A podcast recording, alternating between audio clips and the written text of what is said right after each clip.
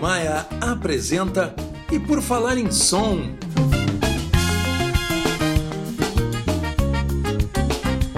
Produção e apresentação de Militão Ricardo.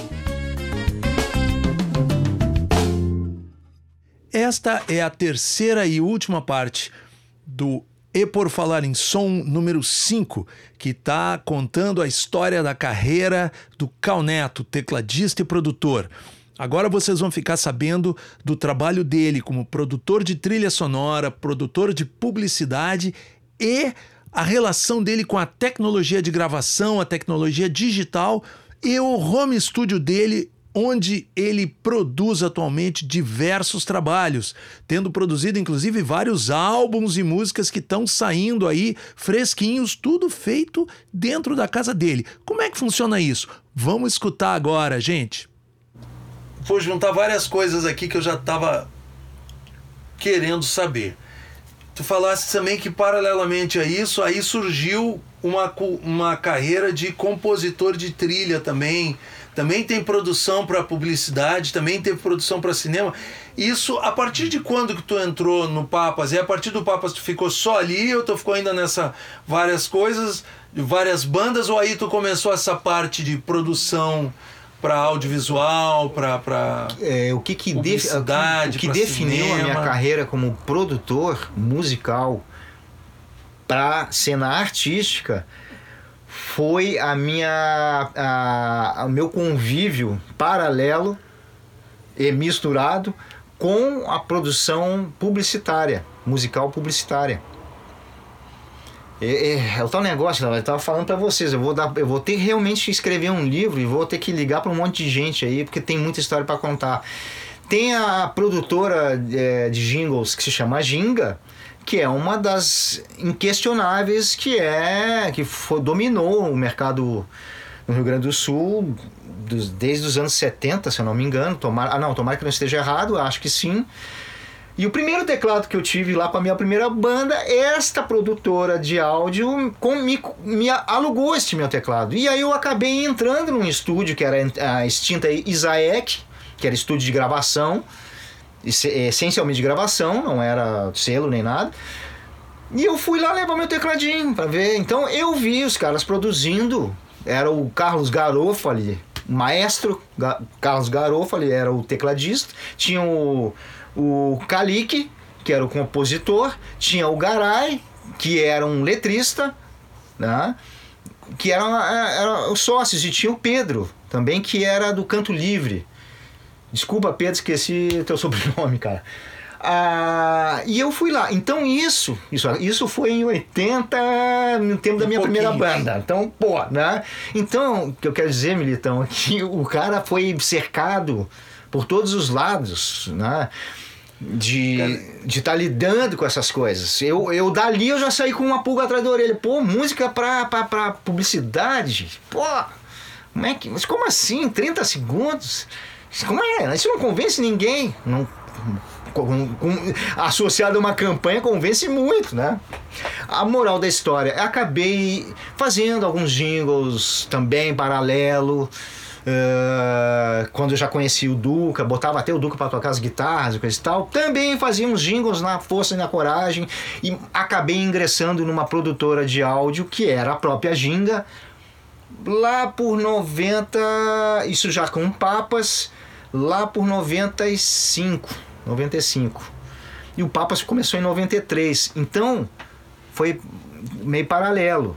Eu já tinha produzido coisas aí eu já tava chatinho, assim, tipo, né? A Ginga era uma produtora de. É, uma produtora de ponta, mega ponta, que tinha seus primeiros samplers, né? Pô, deixei um espaço aqui que eu esqueci de falar, uma coisa meio. Tu vê, é tanta coisa. Devo falar ou. Fala! Acontece que o cara esqueceu de si próprio, né? Antes de ir pra Ginga, eu montei uma produtora de áudio, porque eu conheci um paulista que quando eu era da Cidadão ainda, que é o Vicente Rubino, me procurou, foi lá num show do, do Cidadão, me deu uma carona, que naquele dia a gente tinha dois shows, que aí tinha um outro no Araújo, e foi me buzinando, um show que era lá no Três Coroas e outro no Araújo Viana.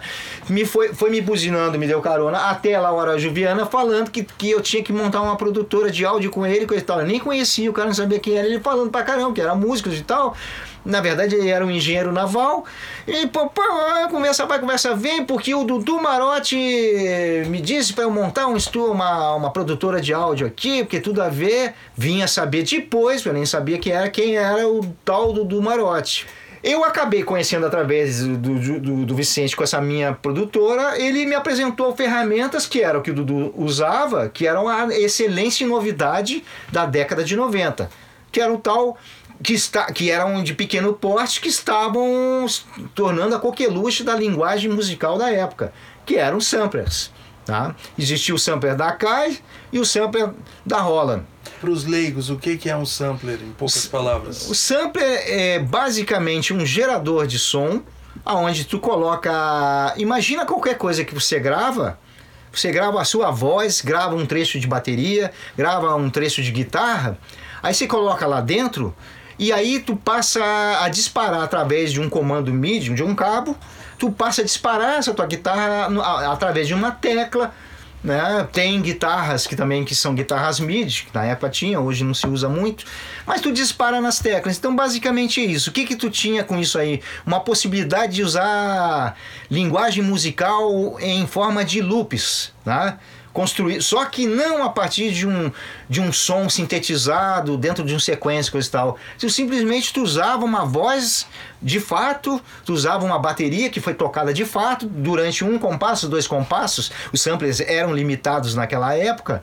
Então tu não conseguia ter muito tempo de gravação ali. E tu colocava na tua música em forma de looping, ou seja, isso mudou essa linguagem que a gente tem hoje da música ela, ela, o divisor de águas é, aconteceu nos anos 90 a partir do uso da intervenção dos samplers.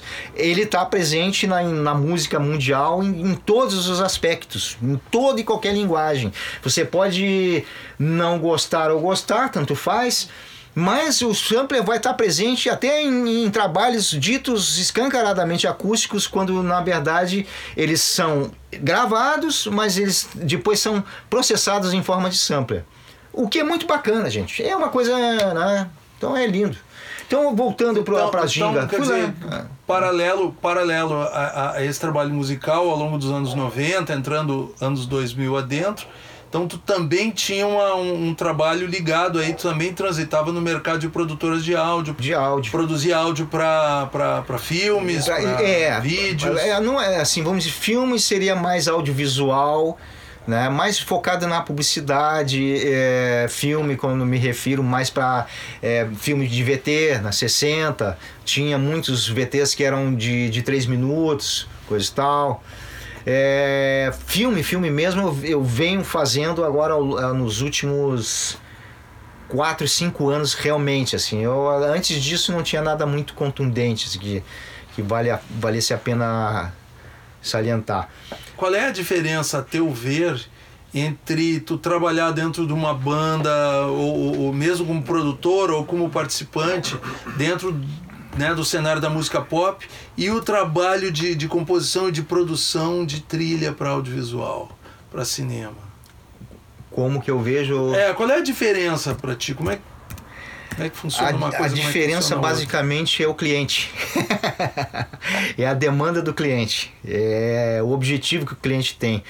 A música feita para publicidade ela tem sempre um foco, um foco de. e ela está a serviço, como é que eu dizer, um pacote maior, que é campanha, é discurso, né?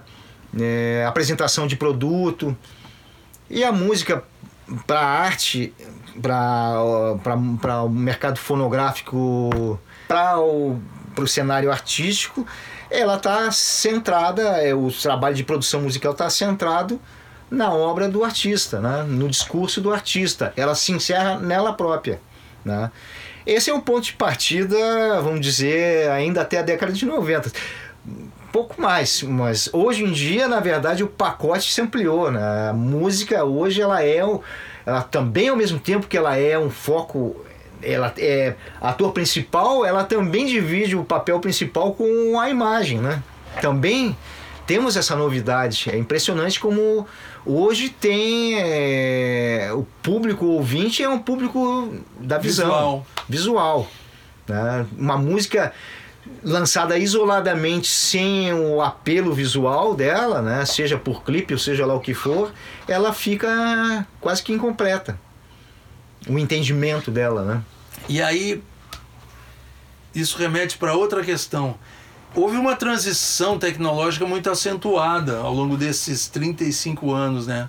A maneira como tu deve ter feito, deves ter feito a tua primeira gravação e hoje como tu trabalhas, até para quem está nos ouvindo, hoje o Cal trabalha num home studio. Ele tem um, um quarto dentro da sua casa, ele tem aqui um, uma bela sala de trabalho, um, um bom tratamento acústico aqui, onde ele tem os equipamentos que ele precisa e muito dos teus trabalhos, inclusive o, o, o disco do Duda que a gente conversou, ah, né, na, no é. nosso outro podcast, né, vários trabalhos que é um dos que eu mais aqui. gosto dentro da lista do que eu mais e, gosto é com isso certeza. é uma configuração o mercado hoje está diferente né hoje é essa coisa econômica né antigamente tu ia quando tu falaste que fostes ao estúdio da Isaac uma produtora de áudio alugou o estúdio da Isaac, um estúdio grande, é. uma quem, sala quem grande. isso agora, eu acho isso um gravador de rolo de fita de magnética rolo de pra 24 gravar, canais. Pra gravar reclame. 16, né? A Isaac era 16, né? É, é tinha de 8 e 16. 16 Essa que eu fui canais. era da Carlos Gomes, que era de 8, 8, de 8. canais. 8 ah, eu acho que eu tive ali numa casa perto uma casa, de onde esquina, é hoje o. Da Tomás Gomes, Tomás, Luiz isso, Tomás Gonzalez. Isso, eu, é. eu tive ali. Vi, Com a Carlos Gomes. Eu vi o Defala fazer uma demo ali. É, uma, é, os anos 80 teve. E era hoje,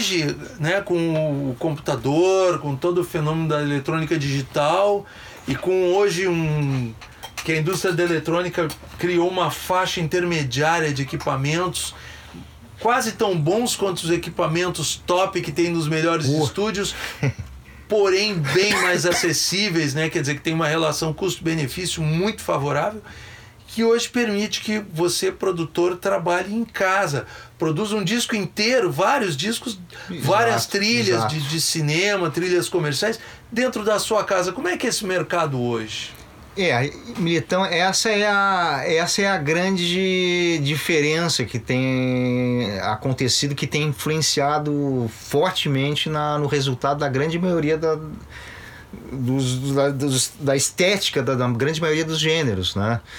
é, essa qualidade da, da produção feita com inbox, como se diz, dentro do computador, ela alcançou um nível de excelência que, em contrapartida a, a, a, a possibilidade de ter uma qualidade que supere isso, enquanto estúdio, onde tu vai gravar é, com espaço físico do, dentro do ideal, o deslocamento de pessoal, o, o, o chamar assim de elefante branco, para poder tu conseguir ter resultado, tu praticamente empata, ou às vezes até perde.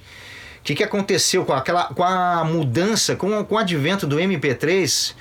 com o advento da criação, é, da, da, do surgimento da, da capacidade de produzir numa plataforma digital, com a melhoria da qualidade, que eu falei no caso, quando eu usava aqueles samplers do, do tempo do, do S760 da Roland, do Akai. Ali, nos anos 90, começou a se entender que algo estava por vir e que a, a, a velha forma de gravar ia ir por terra, né? Não que ela fosse, foi totalmente, continua existindo excelentes estúdios, né, com super salas para gravar, coisa e tal, só que isso se focou em, em projetos mais específicos, né? O produtor se tornou, deixou de se tornar um, de ser um refém desses ambientes que muitas vezes pela, pelo formato como ele é, é colocado, que é feito tipo gravação por hora, né? Tu se via obrigado a ter a otimizar o teu tempo e ter um custo muito alto para tu conseguir atingir um, um resultado que hoje tu tem teu espaço, tu controla essa situação num tempo que tu determina, né? e tu consegue ir mais adiante, porque tu tem as ferramentas à tua mão para poder resolver a tua produção. Então o que acontece é que, no meu caso, eu sou do tempo da fita rolo. As, a minha primeira produção eu ainda usei. Não, de fato, eu, eu, minha primeira produção não foi fita rola. Minha primeira produção foi com um sistema semi-digital que era os ADATs, que eram fitas, né, fitas de vídeo que eram colocadas, que imprimiam um som digitalizado ali dentro.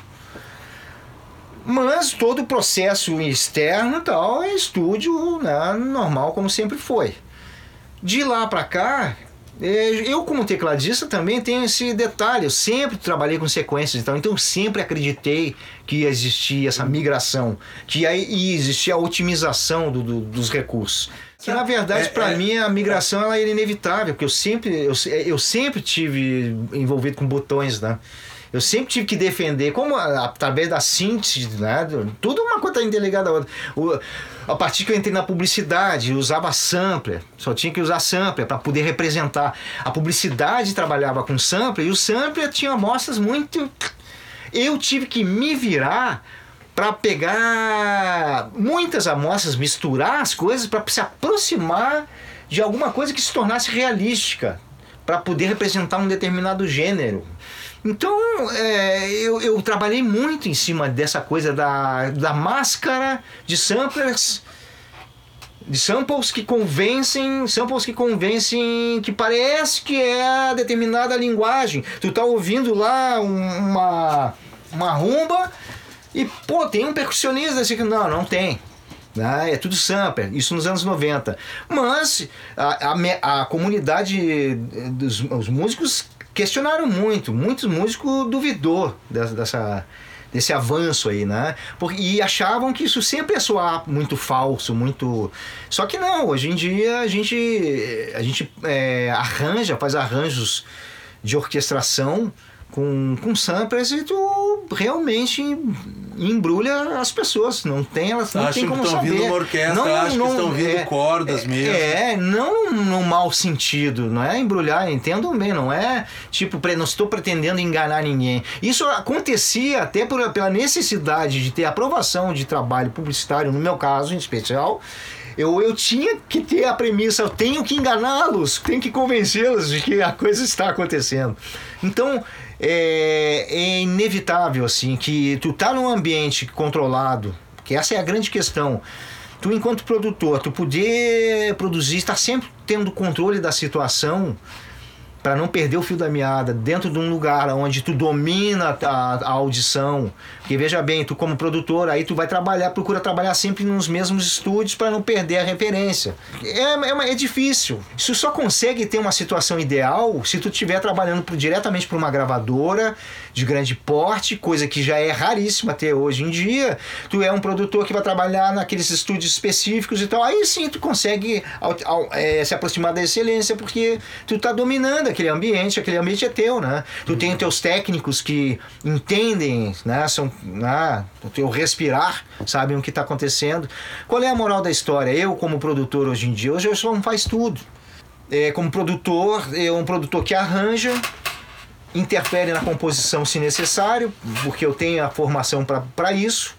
Eu é, mixo o trabalho que tiver que fazer, eu interfiro é, artisticamente enquanto engenheiro de som, interfiro artisticamente no material, no trabalho do artista, em busca daquilo que ele está querendo, né?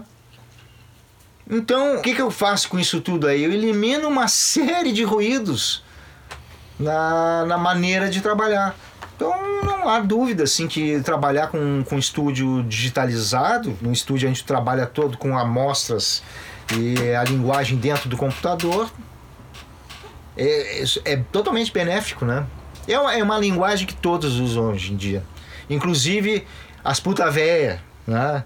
Os gringos que, que são ganhadores de Grammy, né? Tem um em especial que é o Andrew Chips, que gosta de brincar muito, assim, com. faz uma brincadeira, ele bota produções, mixagens que ele faz, mixagens no formato da antiga, usando pré-amplificadores e todo o hardware externos, de uma música e faz essa produção toda de, de mixagem em box, ou seja, usando só plugins e bota para o pessoal votar o que, que entender, a, a, dizer qual é. Ninguém consegue acertar, tio. Esse é, é, é, o maior exemplo que eu posso dar assim do, do estágio que tá. Ah, isso, mas isso funciona ou não funciona? Vejam essa situação que se ocorre é, vindo de um produtor com mais de 40 anos de, de, de estrada, que vem do tempo da, do rolo. Né? Maravilha. Da fita rolo. É verdade, é. Já, é uma, já é uma viagem esses 35 anos, né, Duda? então, e hoje, qual é o projeto atual e quais são os projetos futuros para a gente se encaminhar para o final desse, tá. dessa conversa aqui que essa conversa tá muito cheia Tal, de história boa. Talvez o primo pudesse falar, é, que partiu até uma ideia dele que eu achei muito interessante, né, Duda? De o que está surgindo aí é uma, uma ideia de fazer uns 35 anos da existência do, da estrada do, do seu Calneto aqui, né, primo? E aí? Não, e a partir daí a questão de, uh, de, produzir um disco, um trabalho, né, um lançamento em cima dessa, dessa experiência toda, de todas as parcerias que passaram a circular por essa história, né? E depois, uh, quem sabe, virar um show né, de, de apresentação desse trabalho, enfim, são tantas possibilidades, né? Que inclusive. Eu acho que mereceria, né? A união da música com a tecnologia permite realmente é, hoje, toda essa. Essa multimídia hoje, né? Hoje... Eu, quando comecei a trabalhar uh, no início dos anos 2000, eu tive uma experiência em produtora de áudio, na Radiativa, né? E ali eu trabalhei com Cal, né? E ali eu, eu me lembro que a Radiativa e o Cal, eles fecharam, fizeram um casamento, assim, muito rico, que, que tinham como a bandeira era a questão da tecnologia, porque era na virada para o ano 2000, né? Isso. Os equipamentos. Eu, só a completar o que o Duda falou, porque eu, falei, eu falei da Ginga, mas a minha, minha casa, a minha família é produtora de áudio, é a radiativa. Foi lá que eu desenvolvi toda a minha capacitação como produtor. Uhum. E aí é isso que o Duda tá falando. De, e, e eu enchi, eu fui para lá com essa linguagem do sampler e levando a livraria completa de, de sampleamento que, que tinha na época para essa produtora. E eles me deram carta branca para eu invadir com essa linguagem. Foi tão benéfica do ponto de vista de pra resultado. Para ambos, né? É que lá por 2001 a Radiativa acabou é, ganhando o prêmio do Salão da Propaganda no Rio Grande do Sul. Né? E aí eu fiquei, eu estou até hoje, trabalho, eu, eu presto serviços, trabalhos para Radiativa, só que não sai de casa, não, não piso mais na produtora, né? Então a ideia talvez é, fosse essa, assim, de pegar um material que é, trazendo compositores que eu conheci ao longo desses anos, dentro desse cenário que eu estive mais presente, cantores, mont, é, montar um, uma produção de músicas inéditas a princípio, eu imagino que sejam inéditas, até para oportunizar para esses é, amigos né, a possibilidade de divulgar. Né, e dentro disso aí contemplar a minha, a minha, a minha trajetória. Né?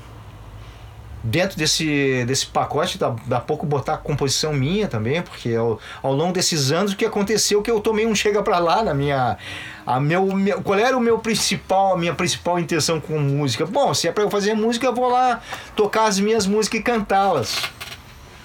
A trajetória mudou um pouquinho. Tô bem feliz da vida. Isso é que é o melhor de tudo de ouvir. No fechamento aí dessa nossa jornada aí fazendo aí o registro dessa, dessa trajetória bacana, Cal. Então fica no ar esse projeto aí, os aí. próximos, aguardem os próximos capítulos. né? Mas bacana, bacana, eu acho que seria muito interessante mesmo, um disco de produtor. Né? Fazer a escolha do, do, do, repertório que seja significativo ao longo dos anos, de trabalhos interessantes que tu tá afim de né, revisitar ou visitar coisas novas e tal. E aí faz um álbum e faz um show e Aí já faz um, um, um making of, um documentário making of disso para ficar registrado, e aí faz um livro. Sim. Ó, é. muitos derivados. Lançada, é. lançada a pedra é. fundamental pelo Duda, né? Que além de, de, de, de é, músico, compositor gente, também é, se a gente fosse, é jornalista, né? Exato. O Duda vai ajudar muito. Então, ajudar com certeza. Então, tem esse olhar, tem esse olhar da comunicação, né? Do registro, da informação, de fazer essa informação circular, porque ela tem valor, né? É um, é um registro aí de 35 anos do mercado musical de Porto Alegre do Rio Grande do Sul, da região sul do Brasil. Aí é verdade. Fica esse é registro verdade. aí de um dos, dos personagens mais ativos aí, mais atuantes desse. Naquele formato, como você falou no início, né? Ele não aparece, mas está lá. Ele não, Tá? Ele sempre esteve ali. Olha é, quanta coisa, ali. quanta coisa que tu relatou pra gente agora é, que tu estavas é. ali presente, que tu tomou, tomaste se parte. se eu fosse contar as histórias da, da, dessa trajetória, da, contando sob o ponto de vista desses vários parceiros que eu conheci e tal, não, seria impossível. Então eu acho que a ideia de livro aí que você comentou seria onde para contar as histórias, né? As histórias do rock, pop, funk e aí vai afora Rio Grande do Sul. Então, que maravilha.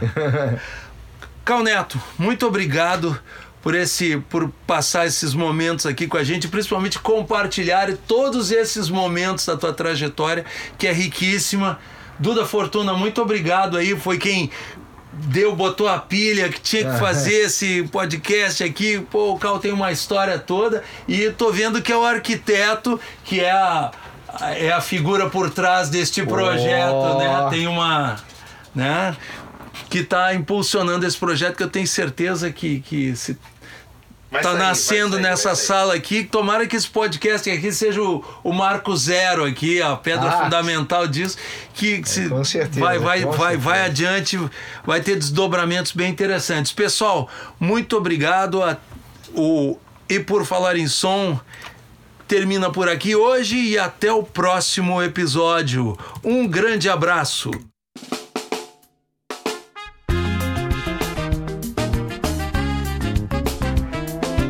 MR Maia apresentou E Por Falar em Som.